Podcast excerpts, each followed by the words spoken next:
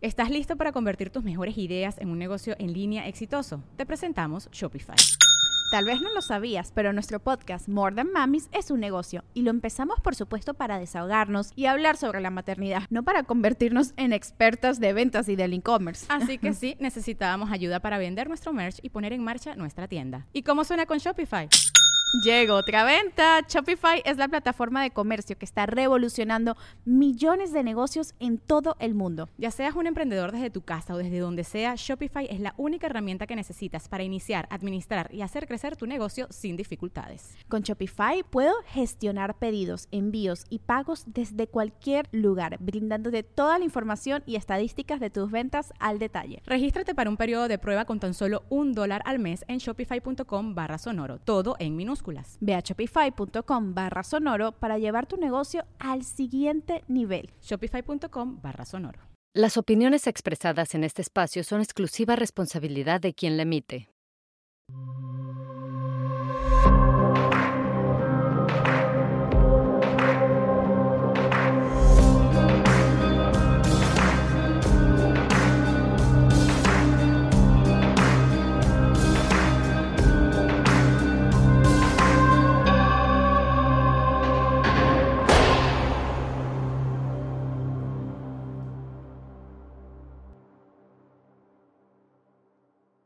Hola, Joana. Hola, Saskia. Oye, estoy muy emocionada de platicar contigo porque yo siempre he dicho que, que es como muy relativo el tema de la cárcel en cuanto a cómo lo tenemos estigmatizado allá afuera. La culpabilidad de una persona mala o no una persona mala. Hay mucha gente con adicciones en la cárcel. Eh, entonces, el famoso narcomenudeo, pero también el consumo, pero también las decisiones ante eh, el factor de que las adicciones es un tema de salud. Eh, entonces, creo que platicando contigo vamos a poder tener un panorama a raíz de tu historia, como mucho más claro de cómo eh, se empiezan a interlazar estas cuestiones que tienen que ver con temas de salud y temas de justicia también, ¿no? Es correcto. Entonces, Joana, me encantaría que nos empieces a platicar quién eres, de dónde vienes, eh, cuál, es tu, historia. Pues una historia de vida yo creo que sí, en cierta medida complicada. Tal vez no más que otras historias, pero al final del día yo creo que a cada persona nos impacta de manera diferente, ¿no? Tu entorno, cómo te desarrollas, cómo creces y efectivamente, eh, pues vengo de una madre divorciada de mi padre biológico, a los meses de haber contraído nupcias, eh, todavía no nacía yo siquiera.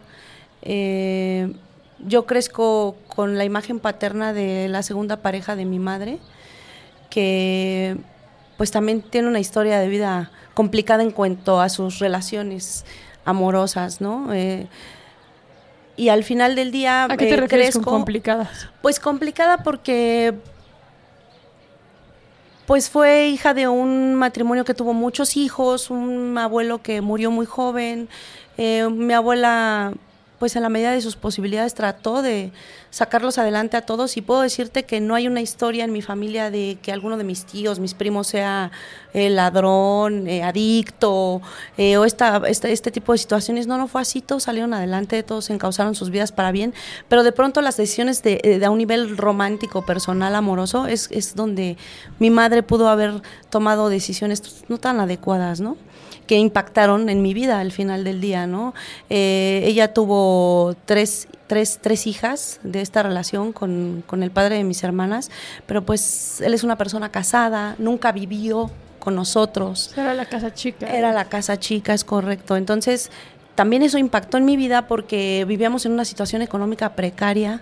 Mi madre hoy te puedo reconocer eh, que me siento tan orgullosa de mamá porque ha sido una mujer luchona, que nunca me dio un ejemplo eh, de obtener una vida fácil, de no al contrario, siempre la vi trabajando, limitada sí porque, porque pasamos por muchas carencias, ¿no? Yo te puedo decir que en algún momento yo de muy pequeña fui muy consciente de la importancia de la economía, de la solvencia eh, en la sociedad y a un nivel familiar. Mi mamá se ausentaba buenas horas del día. Yo muy pequeña tenía que cuidar a mis hermanitas. Cierta ventaja era que le llevaba bastantes años, ¿no? A la que sigue de mí le llevo siete, a la que sigue nueve y a la que sigue doce años. Entonces yo a los once, doce años pues ya les calentaba una sopa, ya le daba una mamila, les cambiaba los pañales porque mi mamá tenía que trabajar no tenía el apoyo de esta persona, el padre de mis hermanas, al 100, ¿no? Era muy muy significativo, muy simbólico lo que aportaba, ¿no? Económicamente o emocionalmente. Eh, en ambas formas, mira, sí te puedo decir que fue una persona que pudimos contar con él en el, oye, ¿sabes qué? Ya hubo una situación, un problema, un tipo se pasó de listo, o sea, él estaba ahí presente, pero no presente como tal en llevarnos a la escuela, en hacer una tarea por las tardes, en cuidar una fiebre, unas... Yo era quien con mi madre me desvelaba, pues cuidando a mis hermanas, ¿no? Entonces, eso sí fue como como algo que me hizo renegar buena parte de mi adolescencia, de mi pubertad, porque entonces carecía de cosas, fui víctima de bullying en la escuela por no saber pronunciar el nombre de un perfume de marca, porque llevaba unos zapatos, pues todo era heredado, ¿no? De mis primas, de mis tías. Sí, mi mamá claro que nos pudo proveer de ciertas cosas, estrenábamos en diciembre y cosas así, pero la verdad es que sí era precaria la situación. ¿En qué trabajaba tu mamá? Mi mamá fue muchos años empleada cinematografista de la antigua compañía operadora de teatros, que eran los cines como el Palacio Chino, el Teresa, el Alfa Omega, todos esos cines, ellos eran un sindicato y ahí trabajaron muchos años, herencia de mi abuelo, él fue el el quien, quien estaba en el sindicato. Entonces, pues trabajaba en las taquillas o de limpieza o en la dulcería y pues son empleos que de diez y media de la mañana, no sé, siete, ocho de la noche, era complicado, ¿sabes qué? Era muy complicado porque, pues te vuelvo a repetir, como que siento que en mí mi madre se apoyó mucho. En su momento no lo entendí de otra forma. Hoy me doy cuenta que trató de hacer lo que pudo con los recursos que tenía. ¿No? Pero entonces yo me sentí siempre descuidada, ¿no? Como que no era tan importante lo que yo ocupara, lo que yo necesitara, no había una comunicación con mi mamá, o sea, era Joana esto, Joana ayúdame con tu hermana, Joana, y, y sí, sí me generó muchos problemas esa parte, ¿no? Y también el hecho de que pues hubo muchos roces con el papá de mis hermanas por esta misma situación, porque en algún momento de la vida yo ya era como más atrevida a expresar todo este sentir que tenía y pues le reclamaba, ¿no? Le decía, oye, güey, ¿tú qué me dices? Alguna vez tuve un problema, fui detenida por, por haberme robado unas cosas del súper, ¿no? Que has de saber que no eran caprichos de, de una bolsa, de eran cosas pues de uso personal que se necesitaban en casa y que lo que ganaba mi mamá y yo que ya empezaba a trabajar no alcanzaba. ¿Qué edad tenías? Yo tendría que 19, no, tendría como 22 años y mi hermana todavía era menor de edad. ¿no? Entonces, pues nos detuvieron y fue un broncón porque pues el papá de mis hermanas infartado, porque ¿cómo tú, la drogadicta, te llevaste a robar a mi hija? Yo decía, oye, güey, pues si tú no cubres como esa parte, no te haces responsable de la manutención de tus hijas, o sea, ya de mí olvídate, güey, yo no espero nada, güey, ¿no? Al final del día no eres mi papá, pero ¿qué onda con tus hijas, güey, no? O sea, yo las cuido, yo aporto a un hogar que tendrías tú que mantener, güey, ¿no? Entonces empezó como esta parte de, expresar ya más abiertamente mi resentimiento, ya de decir, yo no quiero esto, no estoy conforme. Y pues conozco a los 18 años al vago número uno, le digo yo, ¿no? Porque pues fue un tipo que fue el parteaguas en mi vida. Yo de ser sí una chava con ciertos resentimientos, iba al CCH de Naucalpan, no estudiaba, asistía porque ya estaba con toda esta loquera en mi cabeza y empezaba a tomar alcohol, ¿no? Empezaba como a desbalagarme y conozco a este tipo que pues consumía drogas. ¿Qué edad tenía? Eh, tenía yo 18 años, él también tenía 18 años, ajá, era unos meses más grande que yo. Y pues yo con este afán de querer escapar de esta realidad que no me gustaba, mi vida, no me gustaba lo que vivía, no me gustaba estar todo el tiempo también bajo la presión de mi mamá, pues yo creo su angustia de que fuimos puras mujeres, de querer evitarnos, ahorrarnos, vivir malas experiencias en cuanto a las relaciones y demás, y pues como que me reprimía mucho, me tenía muy, muy amarrada, ¿no? Pero yo la verdad estaba francamente harta, ¿no? Y me voy con él me voy con él a vivir la vida loca, empiezo a consumir marihuana, me enseña a robar y empiezo a vivir una historia de maltrato bien intensa. Con él. Con él. La verdad es que poco a poco empezó a, mostrar sus, sus, celos enfermizos, Era un tipo muy loco, muy loco, Saskia me golpeaba con saña, me llegó a dejar bañada en sangre, ¿no? Y ¿Cómo se fue desarrollando esa, esa todo fue un primer, un primer encuentro, te lo juro, yo lo vi pasar, me llamó la atención su aspecto. ¿No? Creo que yo ya estaba, ajá, y aparte su aspecto, porque traía dresslock, ¿no? Traía unas rastas y, y aquí, así como hipiosón. Y creo que yo tenía ya como este pinche cassette de, de, de buscar la anarquía, de buscar rebelarme, de salirme, ¿no? Con un de chingo de emociones por dentro que Ajá, tenían bien que salir. cabrón, ¿no? Y dije, sí, sí, me gusta. Y me empezó a hablar. Te lo juro que eso fue a las 2, 3 de la tarde que salieron mis hermanas de la escuela. Ahí lo conocí afuera de la primaria de mis hermanas. Eh, tu casa estaba atravesando Gracias. la avenida. Y, y me abordó, se acercó y empezamos a platicar. En la tarde ya nos estábamos dando unos besos y yo ya estaba perdidamente enamorada del tipo, güey, ¿no? Pues bien absurdo, ¿no? La verdad, yo estaba chava, no tenía como experiencia en esa parte de la vida, ¿no? Eh, mi mamá, te vuelvo a repetir, mi mamita hermosa con sus recursos, hija, si un cuate te pone la mano en la pierna y tú no dices nada, te va a subir la mano y entonces hay que darse a respetar. No era como, no había más, ¿no? Y me fui con él. Me fui con él al cabo de, te digo, un par de semanas, yo creo. Eso que dices es bien interesante. Acabas de decir una frase que, que me...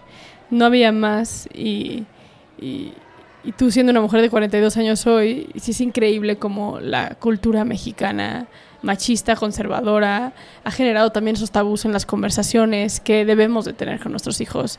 Eh, esas esas eh, áreas de comunicación que deben de existir con nuestros hijos todo el Sí. tiempo, por más que sean temas incómodos o que puedan ser incómodos quizás para ciertas personas. Eh, que nos pueden evitar muchas muchas situaciones, ¿no? Pero bueno, perdón, te interrumpí. No, no, no, Eh, entonces empezaste a andar con... eh, Sí, con este cuate y ¿Cómo mi decimos? mamá- ¿El vago número uno? El vago número uno, sí, porque hubo otros vagos Sí, en sí. mi vida que pero ya no impactaron tanto mi vida de esa manera, pero sí, antes de él era yo una Joana de su casa, porque sí, fui hija de familia, te vuelvo a repetir, no había como esos ejemplos de, de robar, de... No, no había tal, ¿no? Siempre fue el trabajo por la derecha. Y entonces con él me desbalago. ¿No? Y a su par empieza él a mostrar como esta parte enfermiza, obsesiva de, sus celos y me revisaba, regresaba yo de trabajar porque aparte yo trabajaba y él no hacía nada, lo poco que se podía aportar en el, en el hogar que vivíamos que era con sus padres, que también eso fue un suplicio y una bendición a la vez, porque ellos me salvaron muchas veces de golpizas. Tampoco entiendo por qué él estaba tan retorcido si yo vi su seno familiar y era gente bien gente buena, gente trabajadora. Él también estaba loco. Algo, creo que algo en nuestro chip viene predispuesto, no lo sé. ¿Cómo? ¿no? Yo, yo siempre me he cuestionado y, y, y digo, a mí no me gustan los hombres, pero ¿cómo, ¿cómo termina una mujer quedándose con un hombre que la maltrata? O sea, desde tu experiencia y con, con esta madurez que tras ciertos años ya tienes, me atrevo a preguntarte eso, como... ¿Por qué permanecí ahí? Sí. No fue mucho tiempo, fueron como cuatro años de mi vida, pero en gran parte y en gran medida era el miedo. Él infundía un- una cuestión psicológica muy, muy cañona en mí porque él me hacía sentir fea. Me decía cosas muy feas, muy bajas, ¿no? Era un tipo muy soez. Eh, y era el miedo porque él me decía que me iba a matar, Saskia. Entonces, en algunos momentos, yo me acuerdo, tenía un abrecartas desgraciado, que porque con él, como me terroreó tantas veces, me lo ponía en el cuello, yo decía, sí, sí me va a matar. O sea, si yo intento irme, me va a matar. Y por otra parte, estaba esta, a veces ex- ex- existían estas, estos momentos de, no, sí, sí me voy a ir, yo no me importa, yo lo voy a dejar, pero decía, ¿pero ¿cómo voy a regresar con mamá a decirle que tenía razón? Porque mi mamá me lo decía, es, es un vago, se le ve, es un malandro, o sea, te va a dar una mala vida, ¿qué esperas? Mira, hija, por favor, vamos a tratar de resolver nuestra situación, tratando, ¿no? De persuadirme y yo, no.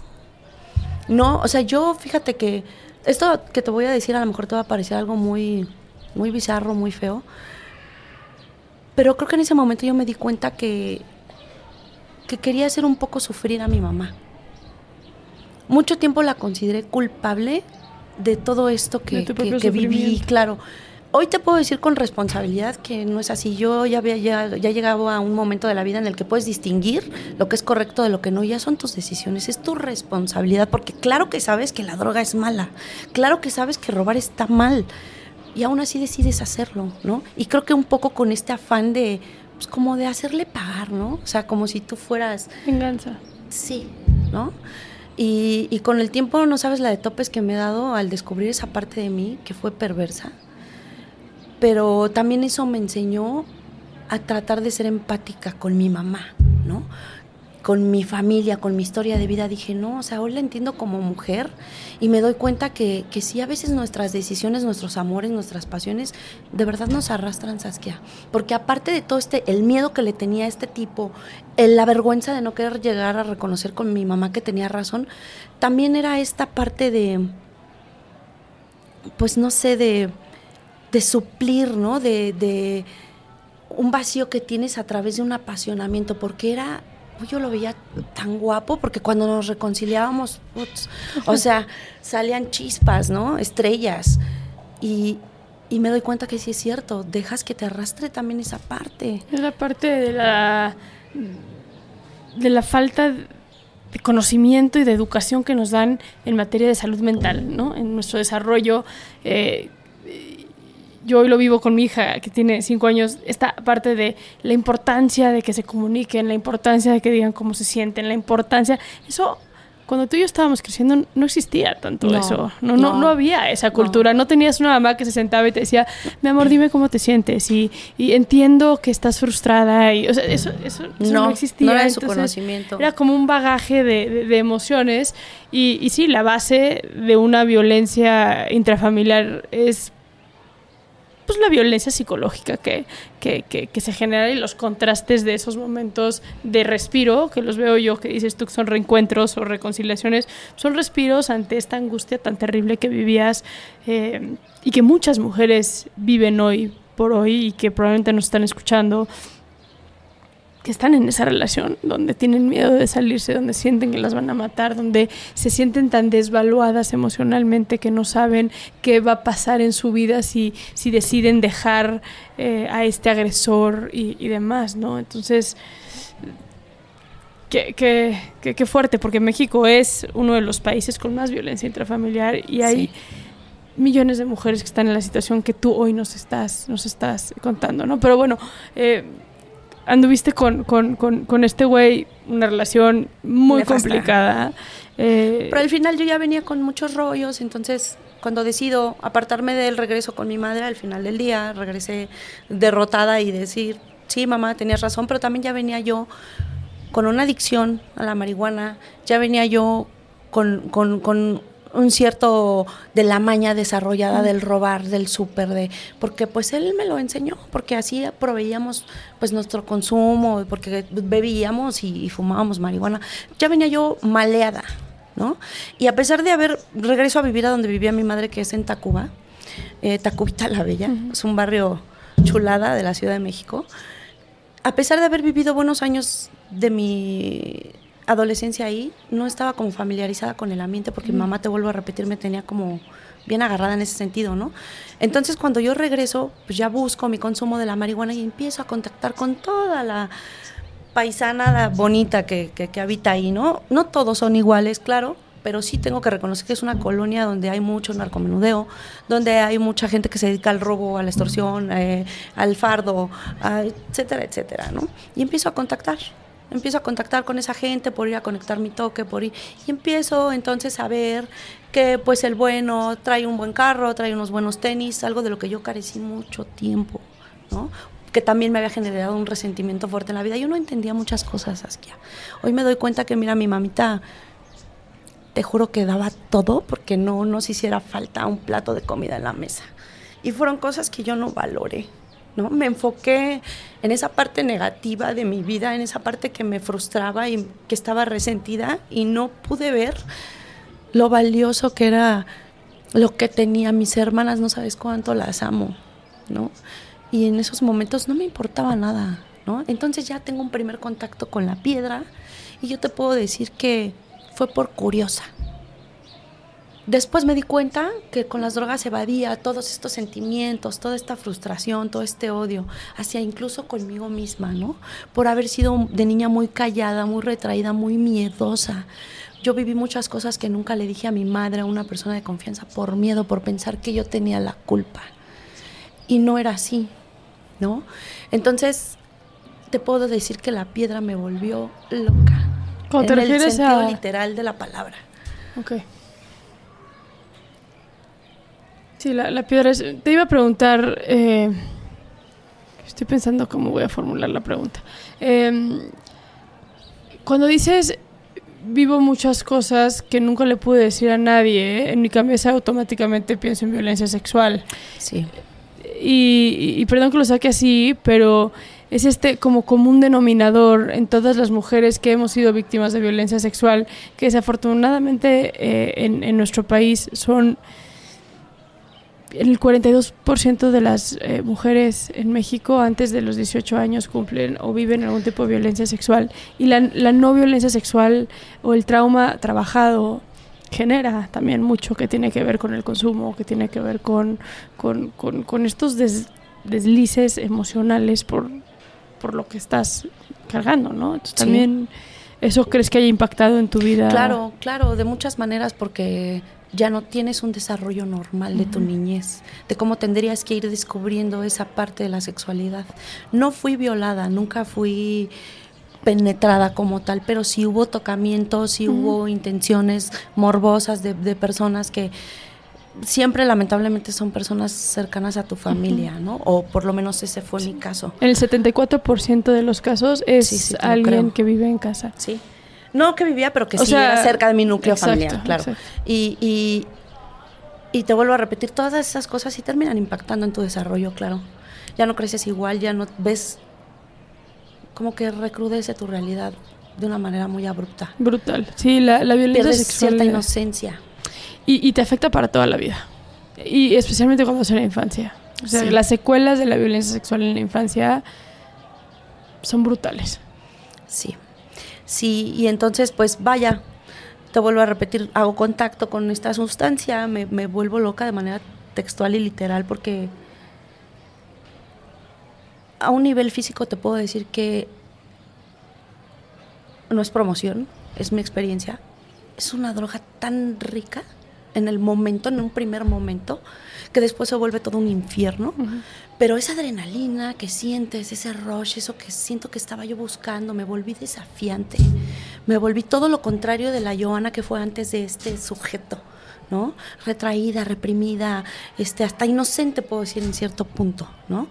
Después ya no, ya no, Saskia, ya desarrollé esa malicia, ¿no? Por la sustancia. Entonces ya no me importó robar a un transeúnte, eh, no me importó, ¿por qué no decirlo? Prostituirme, por obtener la sustancia. Te juro que yo hubiese sido capaz de muchas cosas por obtener una dosis más. ¿No? Porque ya después es una esclavitud espantosa y entonces ya no es padre, ya no sientes nada más el rush, porque entonces ya tienes delirios auditivos, ya tienes delirio de persecución, ya no comes en días, no duermes, tu estado es deplorable, deplorable. ¿Había una conciencia de que estabas mal? O sea, de que estabas Por en momentos. una situación... Cuando había abstinencia. Exacto. en esos ratitos en los que yo generaba para volver a consumir, por lo general optaba por, por utilizar algo que me tranquilizara un momento porque la cocaína te altera los nervios, ¿no? Entonces, en esos momentos que me calmaba, era cuando llegaba así como un boom. No sabes cuánto me remordía la conciencia y te puedo compartir que mi peor terror no era la policía, no eran los malandros con los que me juntaba, era que mi madre o mis hermanas o mi familia me vieran en ese estado. Puta, era mi peor psicosis, Saskia. Me avergonzaba tanto mi condición y me remordía tanto la conciencia porque yo creo que en algún recóndito lugar de tu mente, creo que la intuición es la voz de Dios que se hace presente y te dice que la estás cagando, ¿no? que te estás yendo por donde no es, que, que podrías hacer las cosas de otra manera, pero ya no puedes. Yo me despertaba pidiéndole a Dios, hoy no quiero consumir, por favor, ayúdame, Padre, porque fui fea además, ¿ves? En mis inicios no conocía tanto al- a, la gente y no sabía qué tanto podía hacer por consumir. Y yo le robé muchas veces a mi mamá. Del monedero no me importaba sabiendo que no había dinero y no me importaba si al otro día tenía que comprarle la leche de mis hermanas. O sea, haces cosas tan...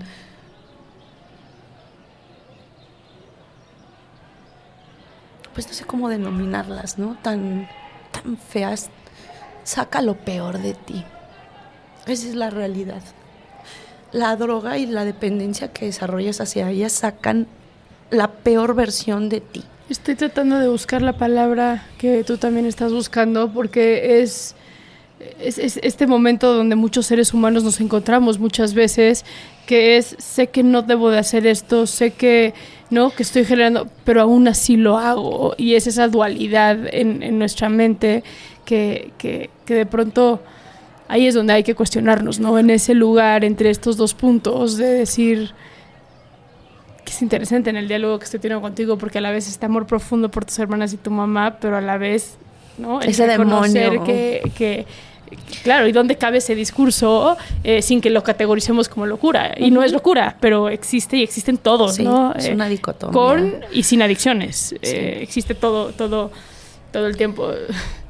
Estoy, estoy, estoy pensando en algo tan pendejo como ahora estoy peleada con mi novia. Ayer nos peleamos por una pendejada y, y, y me dormí queriendo decirle te amo, ¿no? Dejemos esto al lado, pero por otro lado diciendo ni madre soy, no le voy a decir. Y es algo tan sencillo como esto, como tan elevado como lo estás llevando tú, que es esta dualidad en ese, en ese aspecto eh, que nos deja muy vulnerables, ¿no? En ese punto, Sí. punto en medio. ¿Alguna vez pensaste en pedir perdón? ¿Alguna vez eh, pensaste en pedir ayuda? ¿Alguna vez pensaste en, en, en- en- en- acercarte a tus hermanas y a tu mamá en esta dualidad? eh, no esconderte de ellas, sino pedirles que te ayudaran. Yo creo que el deseo estaba ahí, ¿no? Pero no sé por qué tardamos tanto tiempo en desarrollar ese puente, ¿no? Porque hoy te entiendo también que ellas también tenían mucha necesidad de hacerme saber tantas cosas y no sabíamos cómo, no teníamos los recursos, qué absurdo, ¿no? El lenguaje es tan sencillo, parece tan natural, fluye de nuestro ser, pero no había el cómo abordar el tema, el cómo, no sé, siento que faltaba como confianza, como, no sé, es un fenómeno muy extraño, ¿no? Y tuvo que pasar todo esto para que hoy yo pueda sentarme con mi madre y hablar con tanta apertura de tantas cosas. Hoy no sabes cómo valoro esa comunicación que se de- desarrolló, ¿no? Con mis hermanas a lo mejor no lo contemplé en, una, en un momento porque yo soy la mayor. Y parece un estigma absurdo, pero no lo es. ¿no? Se supondría que yo tendría que ayudarlas a ellas, escucharlas, apoyarlas, o eso fue lo que fue la educación que se me dio, ¿no? Pero con mi madre siempre supongo que ese resentimiento que yo le tenía era lo que me frenaba también, me impedía como, como decirle, porque yo la veía sufrir, Saskia. Y sí me remordía la conciencia, pero en un primer momento decía, fuerza, ¿no? O sea, porque ¿qué me va a decir ella? No sabes con qué ligereza la juzgué tanto tiempo. Pero es que es justificarte también. O sea, las Exacto. adicciones generan eso. Es que necesito decirle a mi cabeza en este momento para Claro. que yo pueda seguir haciendo lo que, lo que estoy haciendo. y porque si eso implica decía, "Ella decir que mi mamá es una hija de la mundo". chingada. Ajá, y yo soy la claro, víctima, claro. ¿no? Y entonces ahí viene mi, mi, pase, ¿no? Así es. ¿Cómo terminas en la cárcel? Yo, Jonah, ¿cómo, cómo? Sí, fue un proceso. Fíjate que fue. En algún momento de esta vida loca conozco a una persona de la cual me enamoré profundamente. Era también un malandraco. eh, vendía droga. Pues no era una persona que llevara un estilo de vida honesto, vaya, ¿no? Pero en un nivel de relación de pareja a mí me enseñó la otra cara de la moneda. Él me trató como nadie lo había hecho. Él me dio esa delicadeza, ese amor, ese cuidado, esa protección que nunca había tenido en una pareja, jamás. Y lo amé mucho, ¿no? Fue una relación muy bonita. Fue una experiencia muy, muy chida, ¿no? Incluso hasta dejé de consumir por mí misma un tiempo porque ya había buscado la rehabilitación. Estuve internada muchas veces, ¿no? Y lo matan por lo mismo, en este círculo en el que se desenvolvía. Del narco menudo. Ajá, y aparte de rencillas, en los barrios esto es muy común, ¿no? Él vivía en la Náhuac, pegadito a Santa Julia, y pues también es, un, es, es una pesado. colonia complicada. Y conflictos con otras familias, y, y pues lo matan. Lo matan y eso también me impactó de una manera muy profunda, ¿no? Te puedo decir que hoy a, a tantos años de su fallecimiento aún sigue habiendo dolor por esa pérdida, ¿no? Y entonces eso me hizo recaer en el consumo. Otra vez el pretexto, la excusa, ¿no? El no querer enfrentar, el evadir, el, el no hacerme responsable, ¿no? De lo que sentía como cualquier persona. ¿Cuánto tiempo estuviste sobria? Mm, pues casi todo el tiempo que duró mi relación con él, que fueron dos años y medio más o menos. O sea, sí, sí tuve un consumo muy intenso, pero no fueron tantos años, porque aparte tuve periodos de abstinencia, ¿no? Pero lo poco que fue, fue muy cañón. Entonces, cuando él muere, yo entro en una depresión profunda, vuelvo a consumir y empiezo entonces ya en un consumo ya muy crónico. Creo que fue la peor parte de mi consumo, de mi adicción. Fue cuando toqué el peor fondo. Entonces, conozco gente ahí en donde me desenvolvía y entonces me ofrecen, pues porque ven mi, mi, frecuencia de consumo y demás, oye, pues me aferro yo porque estaba bueno el material, me ponen a vender. Y entonces en el narcomenudeo, claro, yo desafiante y aparte, ¿cómo a mí me van a agarrar, no? O sea, es uno soberbio. De verdad que saca lo peor de ti, insisto, ¿no? Me detiene, me detiene la policía por el narcomenudeo. ¿Al cuánto tiempo te detiene la policía cuando empezaste a vender droga tú? Como a los cuatro o cinco meses. ¿Cómo era tu modus operandi? Eh, eh, ahí donde yo vendía, el, el que me proveía, él tenía mm, un pequeño cuartito donde guardaba cosas de un sonido que él, él trabajaba un sonido. Y entonces ahí siempre tenía a un, a un, pues a un adicto vendiendo. Se vendía muy bien porque su material estaba muy bueno y está cerca de Marina Nacional. Entonces se bullía la gente, no sabes cuánto movimiento había ahí. Y de ahí pues salía mi consumo. Y yo pues más que feliz porque entonces ya no tenía que irme a robar, entonces ya no tenía que irme a prostituir, entonces ya podía ir a pagarme el hotel y bañarme todos los días y sentirme un poco menos peor. ¿No? Porque sí, me veía en el espejo y veía mi deterioro físico y moral y de todo tipo. Porque ¿dónde dormías normalmente? A veces en la calle, a veces no dormía porque no tenía dónde dormir. Entonces pasaban muchos días y no dormía. Hasta que podía realizar algo medio decente y podía ir a pagarme un hotel. O iba con el cliente X que ya me invitaba y me decía, vámonos al hotel. Y yo no sé cuánto lo agradecía por una cuestión de poder descansar, ¿no? Porque yo no me atrevía a Qué fuerte, pararme. ¿no? Prostituir tu cuerpo por Sí. poder descansar, por poder tener un baño digno. Sí. O sea, los niveles que las adicciones... Sí, sí es. Es muy fuerte, pero Sí, es una realidad que claro. vivimos. No, y te agradezco que lo estés adictas. compartiendo porque justo son muchas las mujeres que... Es muy vergonzoso, Saskia. Nunca había. Lo he compartido en doble A muchas veces, pero nunca. Nunca a un nivel como este, ni con esta intención hacia dónde va encausado todo esto. Y de verdad espero que alguien le pueda servir en algo esto que les puedo compartir, ¿no? Porque no es grato. No es grato, Saskia, no es grato porque acumulas muchos años de, remordimientos, de, dolor, de, de asco incluso, de, de generar cosas tan locas en tu cabeza que no, no, no vienen ya al lugar. Eso es lo que le agradezco a la cárcel, fíjate. Una persona con una autodestrucción como la que yo vivía y con un ego tan grande para no poderlo reconocer, para no pedir ayuda, pero de verdad con sinceridad porque realmente quisiera modificarlo, necesitaba una contención tan grande como la cárcel para entender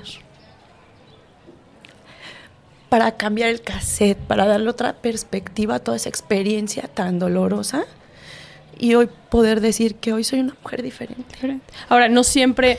Tú, a ti te... Regresándote tantito, a ti te detienen una primera vez, sales y te vuelven a detener. Entonces, Sí. estabas en este cuartito vendiendo y ahí es cuando te detienen. Ahí me detienen de una manera arbitraria. Voy a hacer un, un pequeño paréntesis que me parece importante y creo que tú has trabajado mucho por esta parte. La mala impartición de la justicia. Yo nunca he negado la comisión de los delitos. Yo, yo vendía droga. La cuestión es que la policía hizo mal su trabajo. Ellos ya tenían el punto vigilado, ya habían checado el modus operandi exacto, ya se habían percatado quién era la persona que me llevaba el material, eh, los compradores más frecuentes, etcétera, etcétera. Y ellos llegan a meterse a este cuarto que estaba, esa es una esquina, es un- son dos edificios que tienen su, su reja y demás. Ese cuarto está separado de un departamento por esta cuestión que te comentaba de que ahí guardaba su equipo de sonido. Pero al final del día ellos llegaron sin una orden. Ellos llegaron a meterse, mandaron primero a un emisario a quererme comprar para que yo abriera la puerta y llegan y se meten un grupo como de ocho varones. Nadie se identificó, algunos sí traían placa visible, pero no sus nombres ni nada como tal. Me desnudaron, me revisaron de una manera tan denigrante. Supongo que alguna noción o idea te harás. No quiero ser tan específica porque la verdad es que sí es algo que sí me genera un pedo, ¿no? Qué.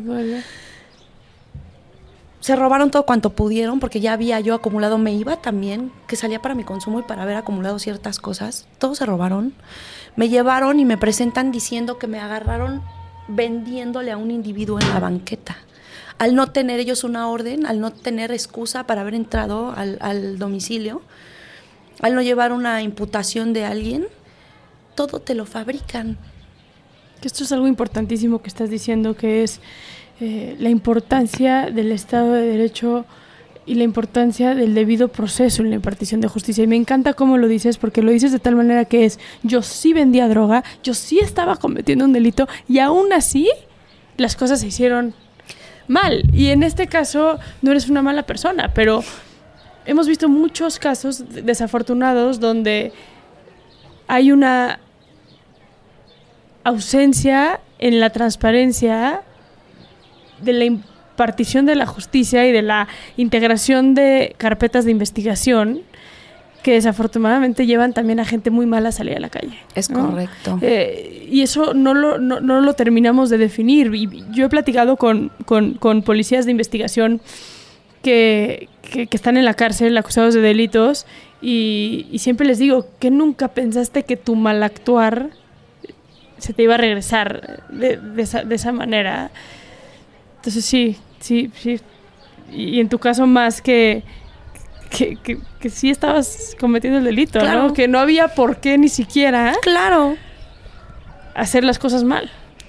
No tenían una flagrancia así porque no me encontraron haciendo el intercambio. No, pero ni había adentro droga en ni el lugar afuera. donde estabas. Es correcto. Muy poca droga. Déjame decirte que yo solamente estaba esperando a que llegaran a relevarme. Yo ya llevaba días trabajando, ya quería irme a dormir. Solo traía mi consumo personal en realidad. Entonces, ellos al ver toda esta, es- es- esta parte, pues dicen, es más fácil fabricarlo.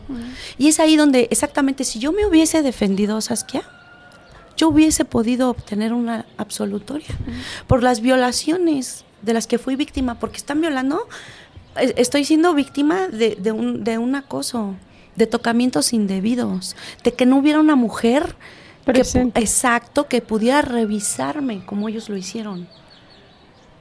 Eh, al- exactamente al, al mentir, porque ¿por qué mentir? ¿Por qué decir que estaba yo en la banqueta? ¿Por qué? Porque no llevaban una orden. Ellos no pueden entrar a un domicilio Sin sin, una una orden. Claro. Y yo pude haber llevado testigos, los vecinos, parientes de mi patrón, el que era mi patrón, como se le llama, ¿no? Es que no había una investigación previa No, y tal. entonces la flagrancia lo que hace es que te puedan no este meter al reclusorio automáticamente sin que existan Una las imputación, investigaciones, una una imputación ese tipo de así, cosas. claro. Se vuelve mucho más fácil. Y más cuando eh, en ese entonces, estamos hablando del 2009 más o menos, estaba muy nuevo todo lo que tenía que ver con los bonos que le daban a los A los policías policías por la judiciales aprehensión por la de- aprehensión de ciertos delitos. Es ¿no? correcto. Entonces, pues también ahí eso alimenta mucho eh, la fabricación de pruebas, especialmente que, que lleven a que esos bonos sean muchísimo más altos, ¿no? Así es, ¿no? Y además de que, o sea, me presentan con más droga de la Sí, que sí. me encontraron. Yo traía 13... Es que si no, no te hubieran podido vincular a proceso. No, sí, con eso me vinculaban, pero yo creo que como para agravar más la situación, órale, aviéntenle más a esta chava, ¿no? Pero ahí tiene que ver los montos, ¿no? O sea, ¿traía suficiente para que te vincularan? Yo supongo que sí. Yo creo que no, porque Pues sí, aunque era mi consumo sí era considerable. Te vuelvo a repetir que yo... estabas consumiendo muchísimo. No, yo- no, no había, no había un freno, no...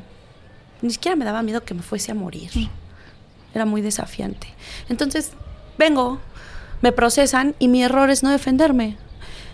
Y te voy a exhibir otra parte de fallas del sistema.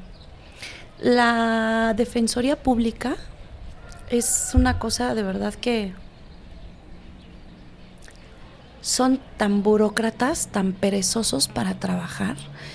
Yo le agradezco a la licenciada que me representó en ese momento su honestidad, porque ella me habló muy claro. Yo te saco en un mes de aquí, pero te saco culpable. Pedimos un proceso sumario, no presentamos pruebas, no careos, no nada.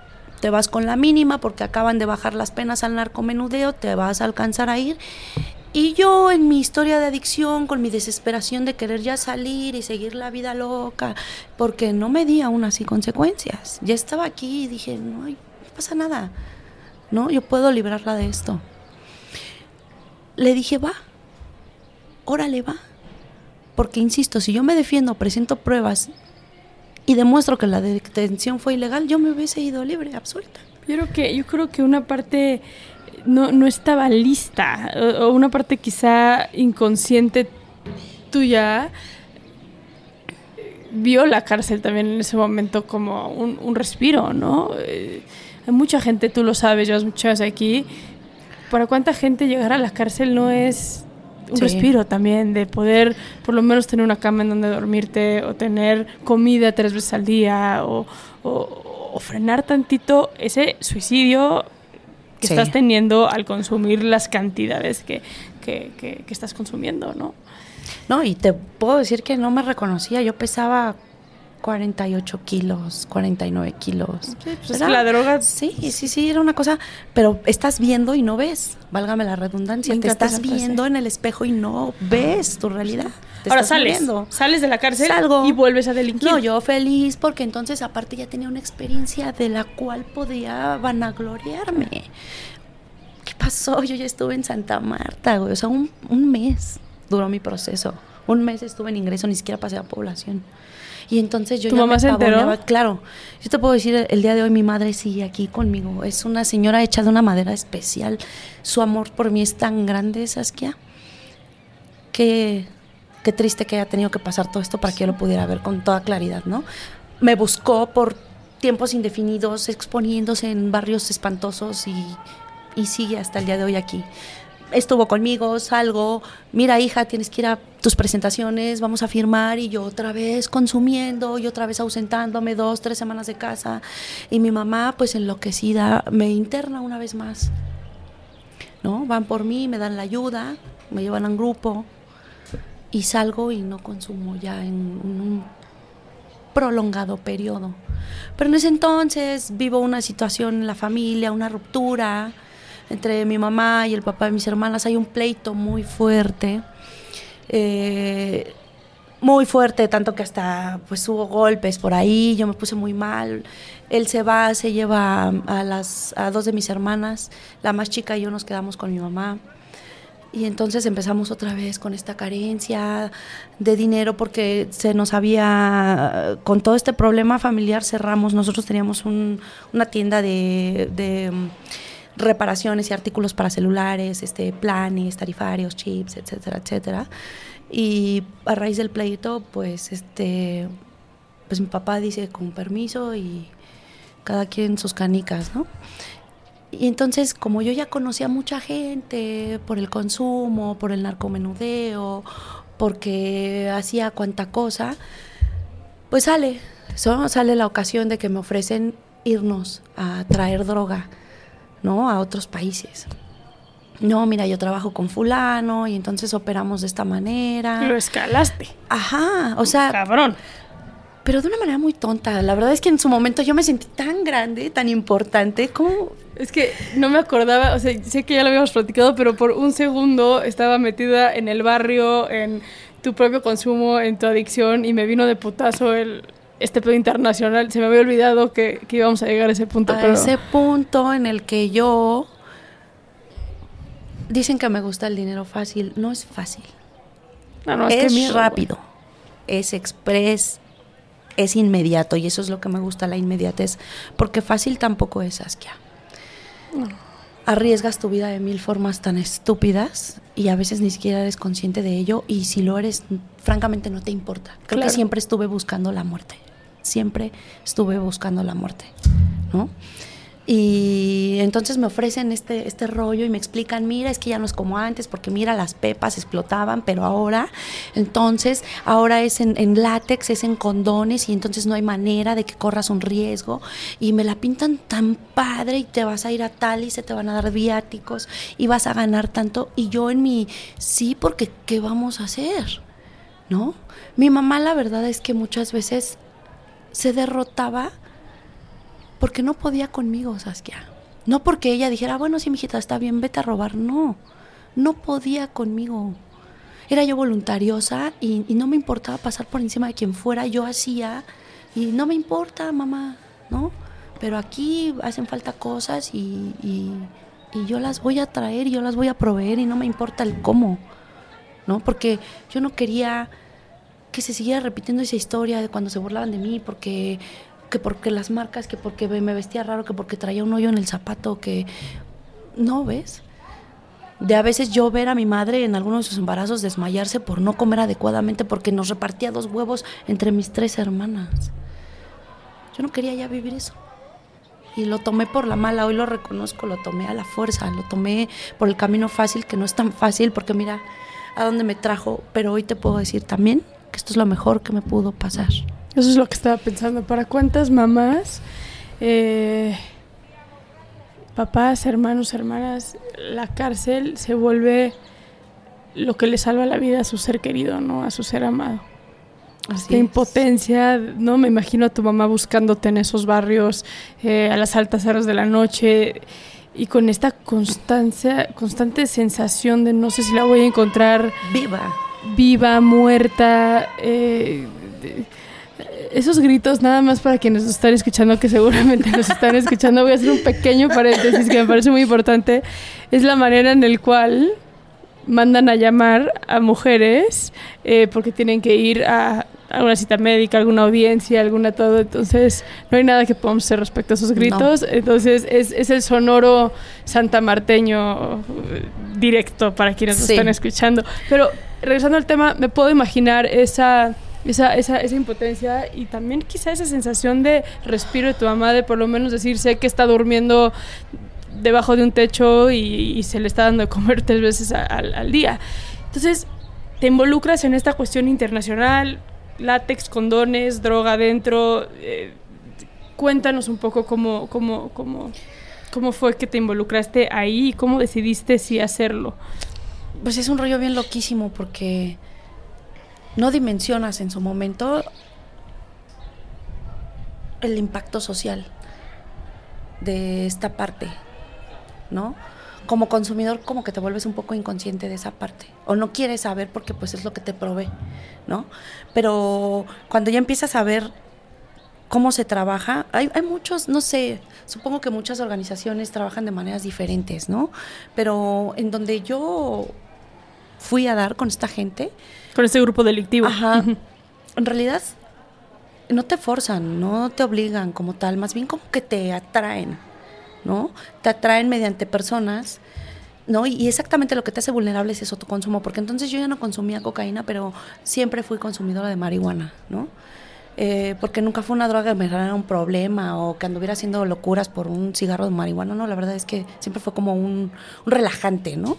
Para una mente muy loca como la mía. Entonces, a través de esa parte creo que es como que se infiltran y entonces te van diciendo, ven tu carencia, ven esta, esta chica y este cuate que, que me, me, me atrajeron a esta organización, este, pues te la pintan bien a todo dar, güey, ¿no? Y ven tu carencia económica, ven tu carencia, por ejemplo, en mi caso siento que mucha, muchas de las situaciones que vivimos en la familia en casa fue porque no había un varón como tal ahí, presente todo el tiempo. Ah, pero no se necesitan esos cabrones. Pues aparentemente Luego no, estorban. Saskia, pero te puedo decir que vivimos en una sociedad que sí. Que sí te, sí es algo que te hace vulnerable ante muchas cosas. No a que represente como la fuerza física del hombre, sino la presencia de que hay una persona, hay un varón, un papá que se interesa, que se involucra, que Más bien te la voy a cambiar. Yo creo que tiene que ver con que no exista la ausencia. Porque si, si tú nunca has tenido un papá, ¿no? Este inseminación, por decir algo, ¿no? Una Sí, mamá claro. soltera. Sí, no hay o sea, lo que madrea es el abandono, la indiferencia, Sí, el no me importas razón. lo suficiente para que me preocupe por ti, más tú que vienes de un papá biológico que prácticamente no existe, ¿no? No. Eh, y, y que aparte un segundo papá que te discriminó por no ser su, su hija biológica, que es un machismo absoluto, pero es, es la ausencia, es el abandono, es, es- es- es eso, no es la figura del, del- del hombre. bueno, Tienes yo razón. creo, yo creo. Sí, sí, tienes razón, porque es ahí por donde como que llegan esta parte, no, y mira, entonces tú vas a poder Sí. ayudar a tu familia Sí. porque te vas a ganar tanto, y entonces, y, y, y-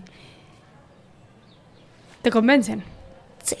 ¿No te dio Yo miedo? no era como muy difícil de convencer además, no, no fui una mujer como de mucho carácter en muchos sentidos. Te ves, te ves dura. La vida me ha hecho hoy lo que soy.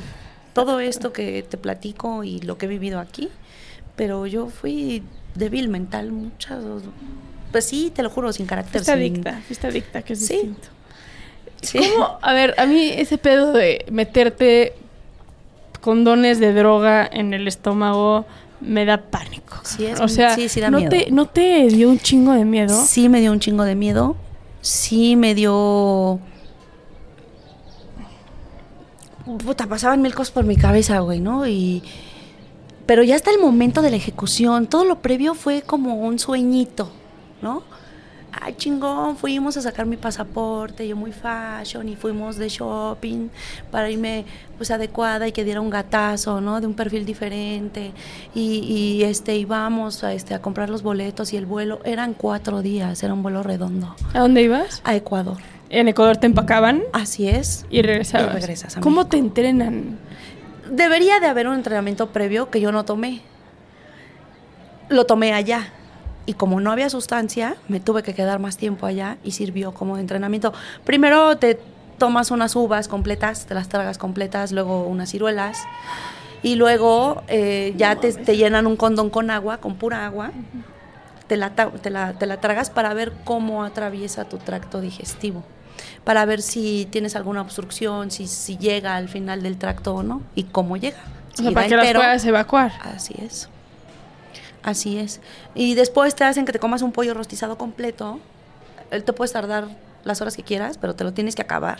Para crecer el para que estómago, vea ¿qué? cuánto le cabe a tu estómago. No te cuánto estés del pollo te comes para ver cuánto le cabe a tu estómago. Pero entonces yo ahorita te lo puedo decir con una naturalidad con la que yo en ese momento lo entendí. Es que este pedo se ve en películas, ¿me explico? O sea, Sí. y yo que llevo casi 17 años metida en cárceles del país, nunca había platicado con esta... Se ven películas, güey. O sea, esta es una Sí. historia de terror y es... Ok, ya, me voy a, voy, a, voy a regresar a mi ser. Y yo creo que saben a dónde darle porque encuentran a descerebradas como yo que te vuelvo a repetir, por No, X o mangas o mangas, dices esta, esta va a decir que sí, o sea, y sí. Yo dije, va, vamos, venga, venga la galería, vámonos, vámonos, vámonos. Y entonces me voy, me voy al mentado viaje, me voy al Ecuador, me preparo y todo. Este, ah, porque aparte te, te inflan tu ego corcholatero, ¿no? Pitero, decimos aquí en la cárcel. Si tú regresas con éxito de esta misión, tu perfil me da para que te mande a España, a Grecia. Puta, entonces yo ya me veía, Saskia. Viviendo la vida internacional. Claro, claro. Lo que siempre quise, lo que soñé en mis sueños corcholateros de, de, de- de empoderarte a través de la materia, de lo económico, ¿no? Carente. Y entonces, pues ahí me voy muy feliz. Sola, viajo sola. Llego al Ecuador, me reciben unos cuatitos, este, me llevan a un hostal, mire, esto va, usted ya se la sabe, ya le explicaron, sí, y te hicieron las pruebas, este. Pero que te recogieron en el aeropuerto. Ajá.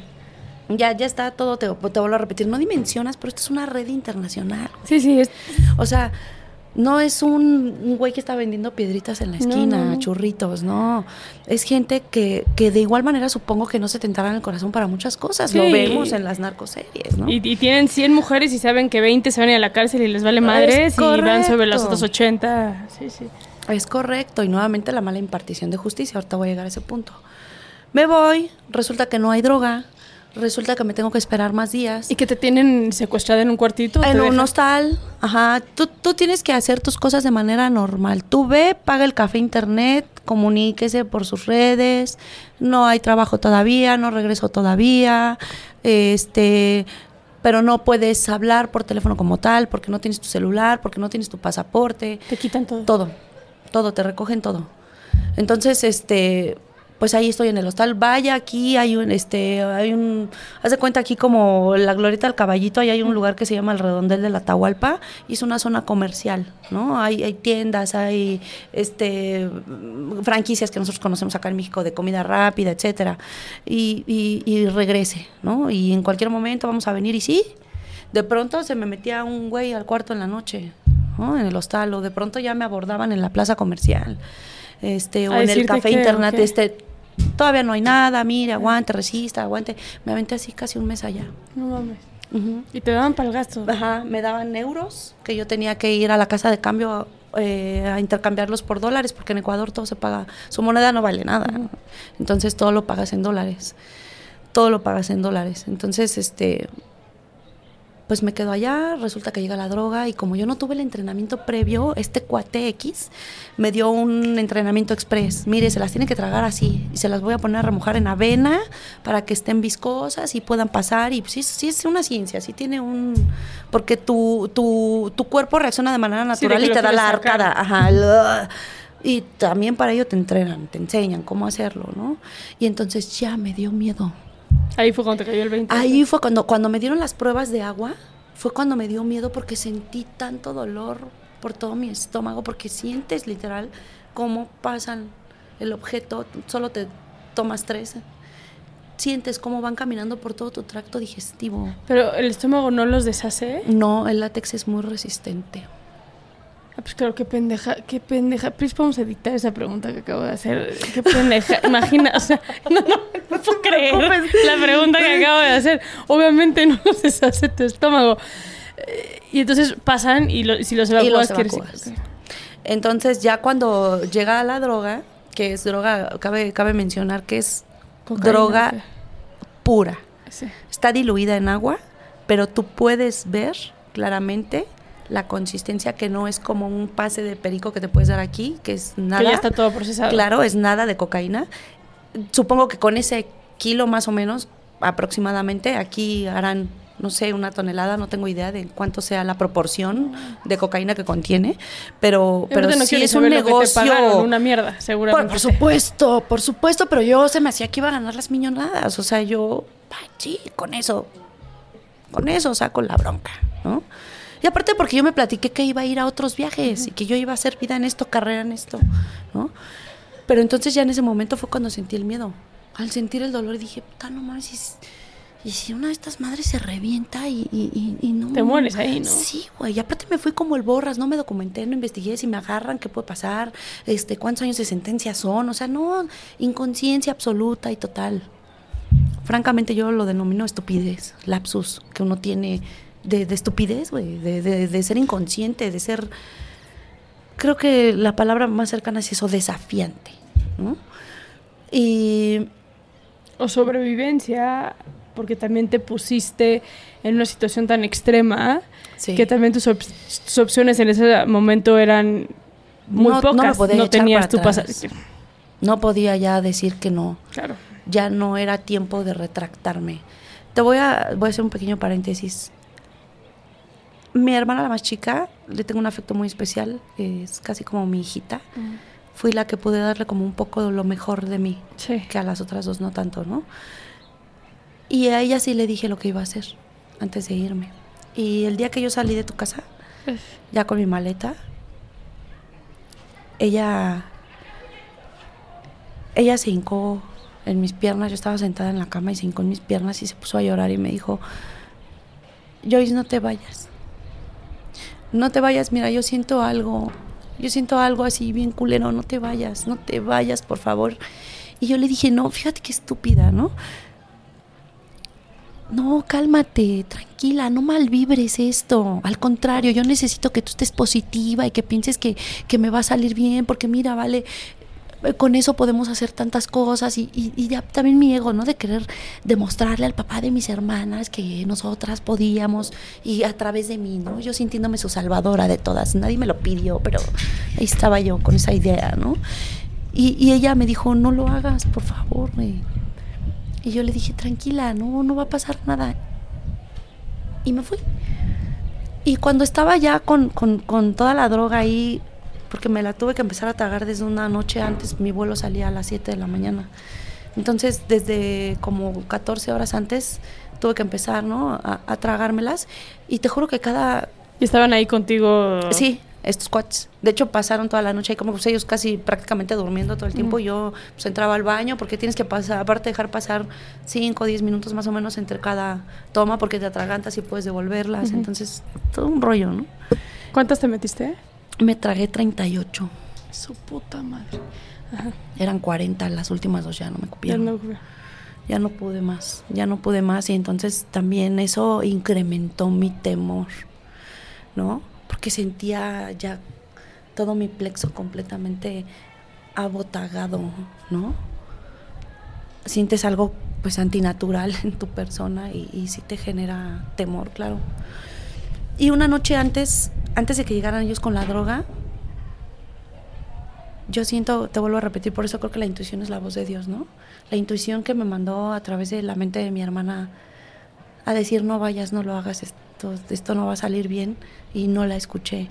Y en ese momento volví a escuchar esa voz en mi cabeza que dijo, vas a valer madre, Joana. Esto no va a acabar bien, güey. Y entonces yo me arrodillé y lloré mucho y yo le dije, Diosito, lo único que te pido, te suplico, que me dejes regresar a mi país viva y que pueda poder que pueda abrazar otra vez a mi mamá. Esta oración o esta frase lo hiciste ya que estabas empacada. O sea, No, a cuando iban a llegar ya ellos ya faltaba un poco para que llegaran para empezar a empacarme. Que es entró el miedo por primera dije, vez. ¿qué, qué pedo? ¿Qué estoy haciendo, güey? Y lloré tanto y le pedí con tanta devoción a Dios, de esas pocas veces que me acordaba que Dios existía. Y me lo concedió, ¿sabes qué? Estoy viva y pude volver a abrazar a mi madre. Pero yo regresé directo del aeropuerto al Belisario Domínguez a la cárcel. ¿Cómo Ya- fue? está- ajá, ¿cómo- es que ya lo cuentas con tanto detalle que necesitamos. O sea, ¿cómo Yo fue? creo- Aterrizas, sales perfecta de Ecuador. Salgo de Ecuador, hago escala en Perú, no hay vuelos directos eh, por la aerolínea y la economía de que fue un vuelo turístico. ¿Te sentías bien? Pues me sentía botagada, llena, pero pues siguiendo las indicaciones en el avión coma, beba, todo normal, porque por lo general por eso las detectaban antes, porque no ingerían ni bebían nada, porque antes explotaban el material en el Sí. que se encapsulaban, se reventaban. Sí. Entonces, pues ahora no. Eh, y vengo en el vuelo y vengo con esta psicosis y aparte te puedo decir que ya con esta perspectiva yo me di cuenta que no era la única. Yo viajé sola y todo este tiempo que te platico estuve yo sola. Solo estos güeyes me contactaban, pero en el vuelo yo te puedo decir que por lo menos cuatro personas, al ver yo exactamente la similitud y la actitud y el nerviosismo y demás, yo te puedo decir que por lo menos cuatro personas en ese vuelo venían también cargadas. Mujeres. Hombres, Hombres hombres, y mujeres. Entonces, hacemos una escala en el Perú. En el Perú, en el Perú nos hacen una más minuciosa revisión. Te pasan incluso por rayos X, pero pareciera tu tracto. No se devela en, una, en un rayo. En, ¿No en se ven las normal. bolsitas? No, no, no, no. No es tan detallado. ¿Y tú ya sabías que te iban a pasar por rayos X? no, pero ya me habían advertido estos güeyes que si eso pasaba no me preocupara porque no se ve, parece tu tracto. Ahora sí te, vieron mujer sola y dijeron a ti te vamos a pasar Ajá. por rayos X. A los que nos vieron solos ahí en el transborde en Perú, sin rollos, abordo mi vuelo ya a México. Y yo te puedo decir que hoy deduzco muchas cosas, ¿no? Por, por el, el actuar de la policía. Cuando yo vengo sobre el gusano, yo veo ya el retén de la Policía Federal y observo cómo están buscando. Están buscando, están buscando y así En el aeropuerto Ajá, internacional de la Ciudad de México. Es correcto, bajando del avión en el gusano para, para llegar, a ver si que tocar tierra del aeropuerto. Y en cuanto me vio, el, el- el que estaba de mando con ellos, después ya supe que era su mando, así en cuanto me vio, eh, como que revisó algo, me dijo, a ver, usted pásele para acá. ¿A qué te refieres con que eras humano? ¿Del grupo delictivo? Ajá, no, del, del, del grupo de la Policía Ah, Federal, sí. los que están adscritos ahí en, en el aeropuerto internacional. Pásele, sí, cómo no. Y este, ¿y de dónde viene? ¿Y con quién viaja? Y empieza el interrogatorio y te preguntan varias veces la misma cosa. Y entonces, este, sí, supongo que mi nerviosismo también fue un factor, pero francamente él, creo yo, o por como veo después en perspectiva las cosas, me estaba esperando. Es que ya saben, lo que hacen, lo que hacen normalmente es los mismos narcos eh, dicen eh, vamos a mandar ¿no? y te Toma voy a Pablita poner pagadora, ¿no? Pablita y pero me vas a pasar estos tres. Así es. Así es, también hoy lo creo así. Estoy convencida de ello. Y vamos a pasar una mm, revisión minuciosa y entonces ya iba yo custodiada. Y vuelvo al mal, a la mala aplicación de los protocolos, ¿no? Se supone que yo no estoy detenida, no estoy bajo sí, bajo custodia de nadie, ¿no? Y ya todo el tiempo me cercaron ellos como elementos.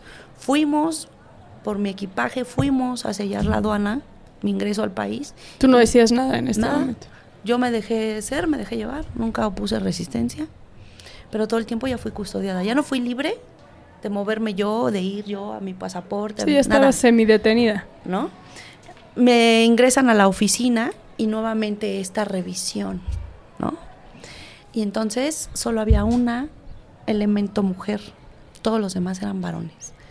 Y empieza este güey, ¿no? Mira, güera, tú traes una alerta, una alerta desde el Perú.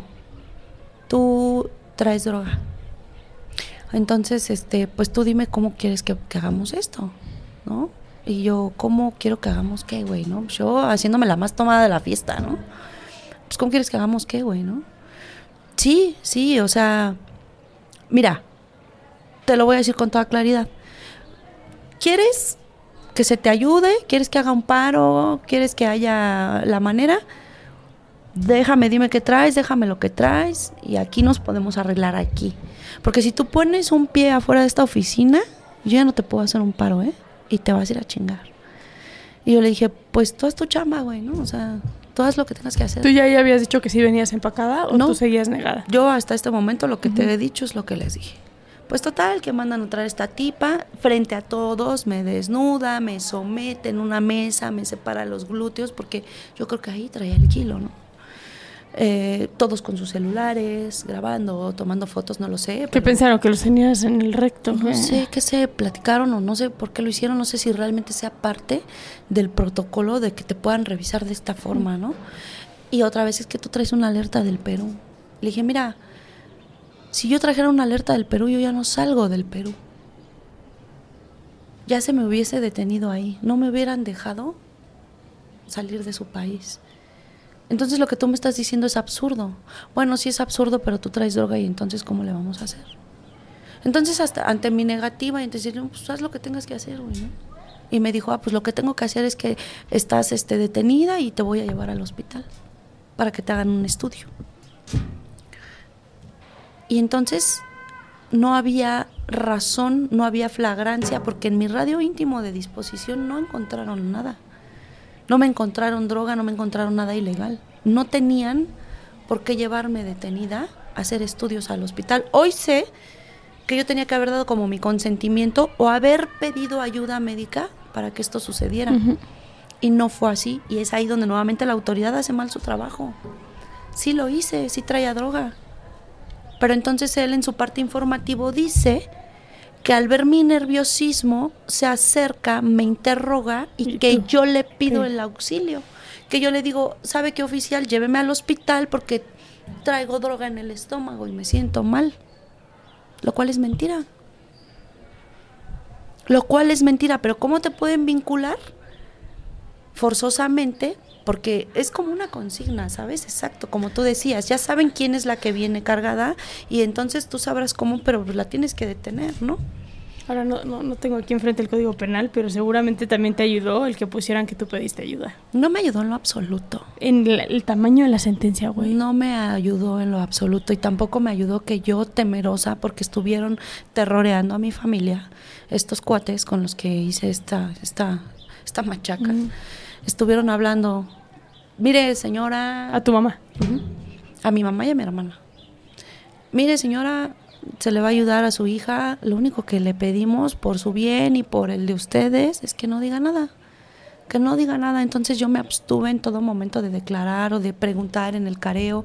Yo a ver, no me espérate, entonces te llevan al hospital. Me llevan al hospital, salgo, salgo con un diagnóstico que dice este positivo a objetos radiopacos al interior del organismo, que es en una, creo que es en una resonancia magnética en donde se puede revelar, Detectar, ¿no?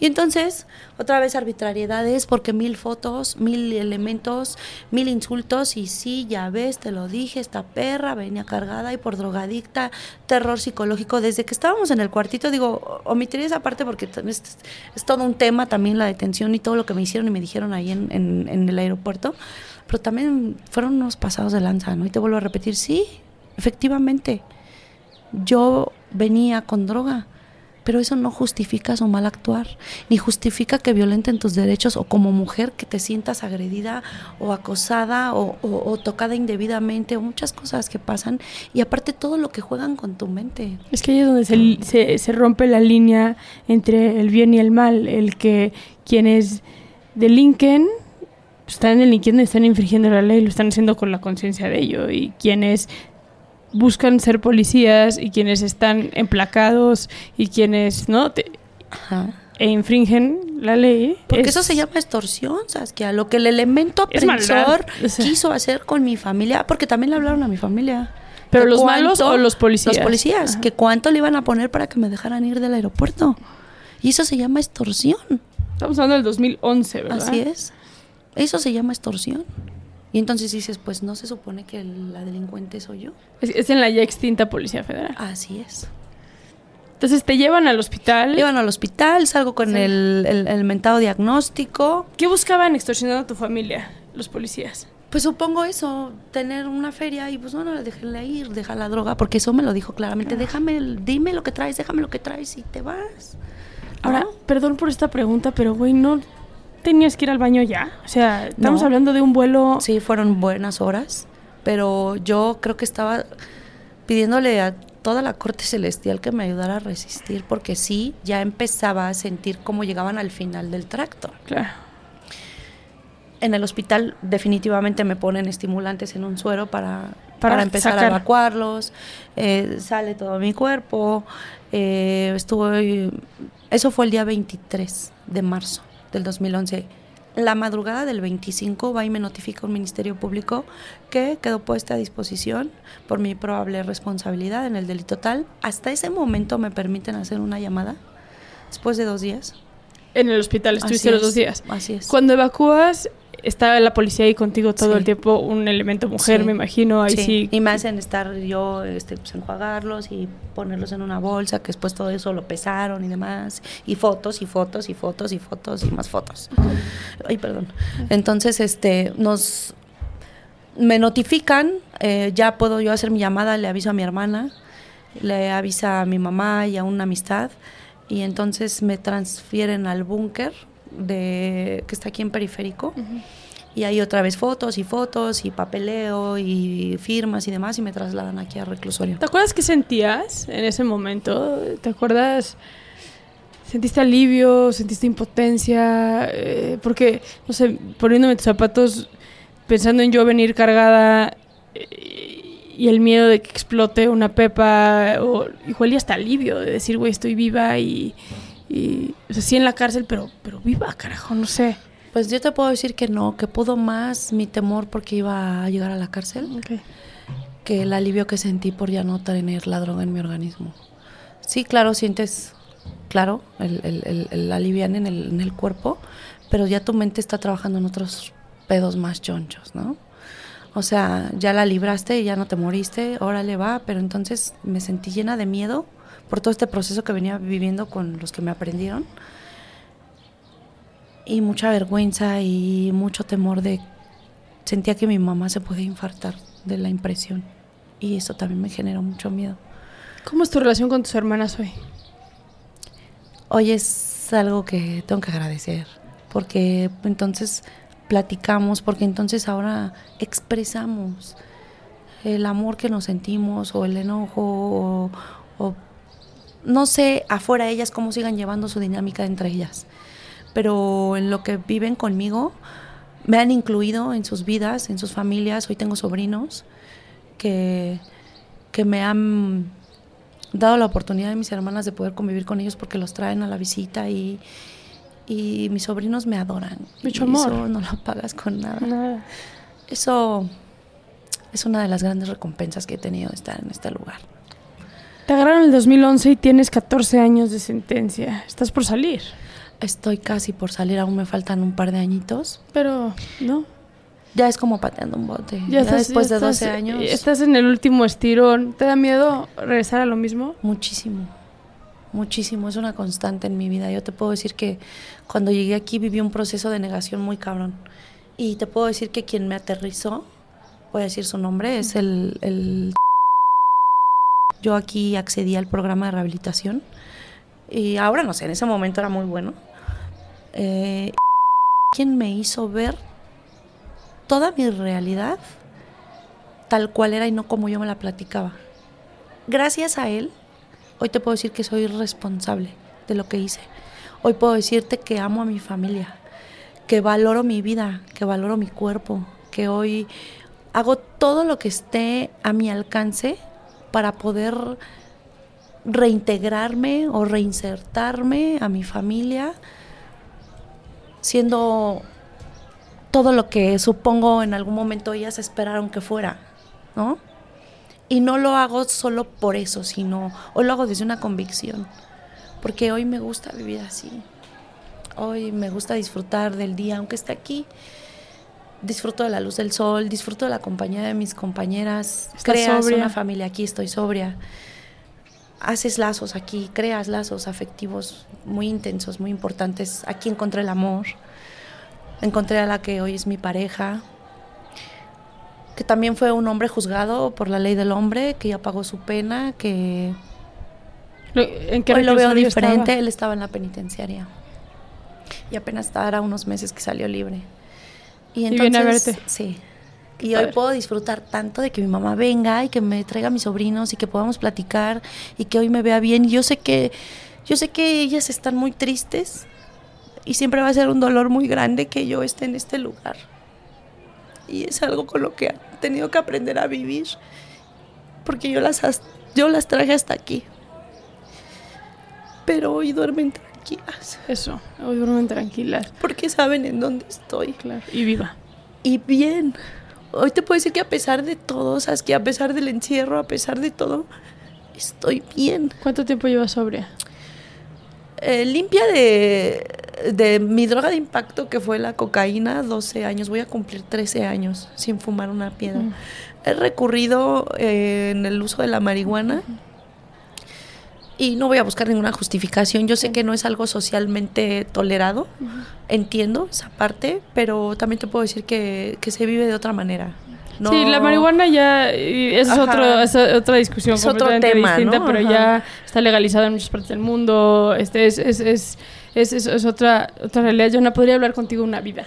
Y quiero agradecerte gracias. el que hoy compartas este testimonio con nosotras, eh, conmigo, con quienes nos están escuchando, tu historia. Espero que llegue eh, a muchas niñas especialmente que estén en esa disyuntiva de tomar ciertas decisiones eh, y, nada, documentar tu historia tan poderosa. Gracias por contarla de la manera en que, en, que, en que lo hiciste y abrirte de la manera en que lo hiciste. No, muchas gracias a ustedes por, por la oportunidad. A ti, yo nunca había tenido la oportunidad de tener un acercamiento directo Sí, nunca contigo. platicado. Te conozco desde hace muchos años. Aquí he sabido de tu labor, es muy conocida y yo estoy de acuerdo con muchas de tus ideas respecto a los chiquillos y demás. Lo apoyo, lo celebro y festejo que haya gente como tú y como todo tu equipo Te lo agradezco. que nos miran desde otra perspectiva. Te vuelvo a repetir, sí soy culpable, sí lo hice, pero no con un sentimiento realmente perverso de dañar a la sociedad o de mis móviles fueron miles, pero aquí no es una invitación, es promoción, pero la verdad es que aquí cada quien vive este proceso como lo quiere vivir. Y hoy gozo de actividades deportivas que disfruto inmensamente, eh, de eventos culturales, de la reinserción sí funciona, es una cuestión personal y yo agradezco que haya gente como tú que se dan la oportunidad porque yo sé que muchos programas, muchas cosas, oportunidades, incluso donativos llegan a nosotros gracias a gente como tú. Pues muchas gracias, yo y, y- y, bueno, no habíamos tenido el gusto de conocernos, pero ya lo tenemos, cuenta conmigo y nos vamos a estar viendo un par de años más aquí y ojalá fuera.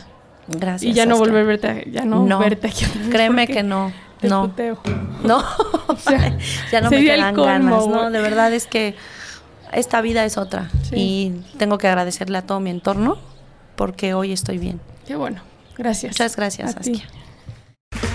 Okay, round two. Name something that's not boring. A laundry? Ooh, a book club. Computer solitaire, huh? Sorry, we were looking for Chumba Casino. That's right. ChumbaCasino.com has over 100 casino style games. Join today and play for free for your chance to redeem some serious prizes. ChumbaCasino.com. No purchase necessary. Where prohibited by law. 18 plus terms and conditions apply. See website for details.